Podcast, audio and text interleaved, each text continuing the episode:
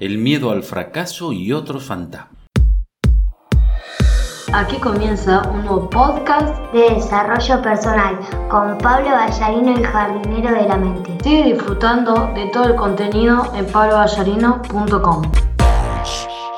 Una de las situaciones a las que más nos cuesta adaptarnos a los seres humanos es aquella de lidiar con la forma en que nos ven los demás. Nos afecta lo que otros crean de nosotros, para bien o para mal. Y eso nos condiciona. Determina lo que pensamos y la forma en que actuamos en especial cuando la opinión que tienen de nosotros es negativa y nos invade el miedo al rechazo. Desde que somos niños, en casa o en la escuela nos enseñan a estar pendientes del qué dirán los demás. Lo peor es que a medida que crecemos nosotros mismos nos encargamos de reforzar esas creencias, esos miedos, ese rechazo.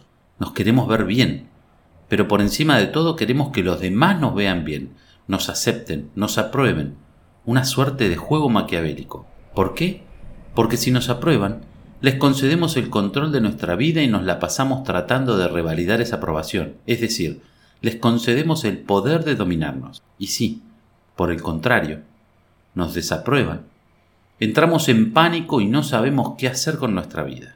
Entonces, nos dedicamos a buscar que cambien su opinión, nos sometemos a sus caprichos. Esa fue una situación en la que se enfrentó María en las pocas semanas de haber asumido la jefatura general de internación en una reconocida clínica de Mar del Plata en la que trabajaba desde hacía varios años. Los que hoy eran sus subalternos, incluidos médicos y enfermeras, hasta hace poco habían sido sus compañeros, y no todos veían con buenos ojos la suerte de la nueva jefa. Mirta, otra médica que había sido compañera para el cargo y que había sido considerada para él y que se había vinculado a la clínica unos meses antes que María, estaba decepcionada. Según ella, era la candidata perfecta y por eso le había caído muy mal el ascenso de su compañera y amiga. Cuando María se unió, Mirta se convirtió en una piedra en el zapato, en alguien que generaba mal ambiente e inconformismo. Desde las primeras reuniones se notó la hostilidad de Mirta, que criticaba todas las decisiones de María y lograba, junto a otros médicos y enfermeras, que la apoyaran.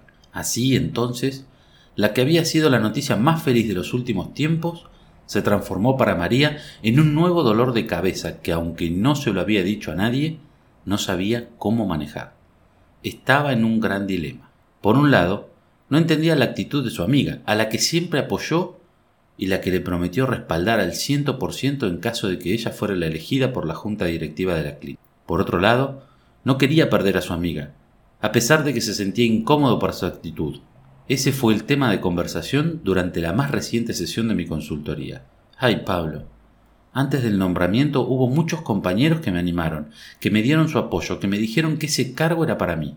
Sin embargo, cuando se hizo oficial, varios de ellos cambiaron su actitud, y lo más duro fue que Mirta comenzó a hacerme oposición. Me dijo, además, que le preocupaba que esa situación llegara a oídos de los directivos de la clínica. Era notorio que su autoestima estaba golpeada. Aunque en una sesión anterior me había dicho que estaba convencida de que ese cargo estaba hecho a su medida, ahora las dudas la invadían y no sabía si haber aceptado fue una buena decisión. Lo que ocurre, Pablo, es que no quiero que haya desvavelencias en la clínica, no quiero ser el motivo de discordias con los compañeros. Lo primero que le comenté y que la tranquilizó un poco es que el miedo al rechazo es uno de los más comunes y también de los que menos sustento tiene. ¿Por qué? porque por lo general los temores son una creación propia, una invención de nuestra mente traviesa, un reflejo de las creencias limitantes con que fuimos educados, el ejemplo que nos dieron nuestros mayores. No puedes pretender que todo el mundo, incluidas personas cercanas como tu amiga Mirta, aprueben lo que te sucede a ti, lo que sucede en tu vida. A veces, en las situaciones más insospechadas descubrimos que hay envidia o rencor acumulados que se manifiestan cuando menos los esperamos. Y agregué que mientras ella tuviera tranquilidad, lo único que debía hacer era seguir adelante con su vida. Un aprendizaje necesario en la vida para evitarnos dolores de cabeza es aquel de entender que no podemos gustarle a todos, no podemos esperar la aprobación o el apoyo de todos, y de manera complementaria, aceptar que muchas veces son las personas más cercanas las que se convierten en la piedra de nuestro zapato, en el obstáculo que frustra nuestro sueño. Tú, María, no puedes cambiar lo que siente o lo que piensa Mirta, y tampoco puedes distraerte con eso. Te entregaron una gran responsabilidad. La vida te regaló la oportunidad que tanto deseabas y tu tarea consiste en enfocarte, en disfrutarla y obtener los mejores resultados. Procura que tu mente no te juegue malas pasadas. Saca de allí esas películas de terror. Le aconsejé hacer caso omiso de la actitud de Mirta y más bien concentrarse en llevar a cabo con acierto las tareas que le encomendaron. Lo que otros opinan de ti no es tu problema. Tu problema es cuando esos pensamientos te dominan. Cree en ti, en tu conocimiento, experiencia y confía en el apoyo de los directivos. No condiciones tus decisiones por pensamientos ajenos, le expresé. El miedo al rechazo y la necesidad de recibir la aprobación de otros surgen de nuestras inseguridades, de una baja autoestima. Se dan cuando no confiamos en nosotros mismos, cuando no somos conscientes de quiénes somos, de cuánto valemos, de cuáles son nuestras posibilidades. Son, nada más, excusas que nos inventamos porque elegimos ser emocionalmente dependientes. ¿Cómo es eso?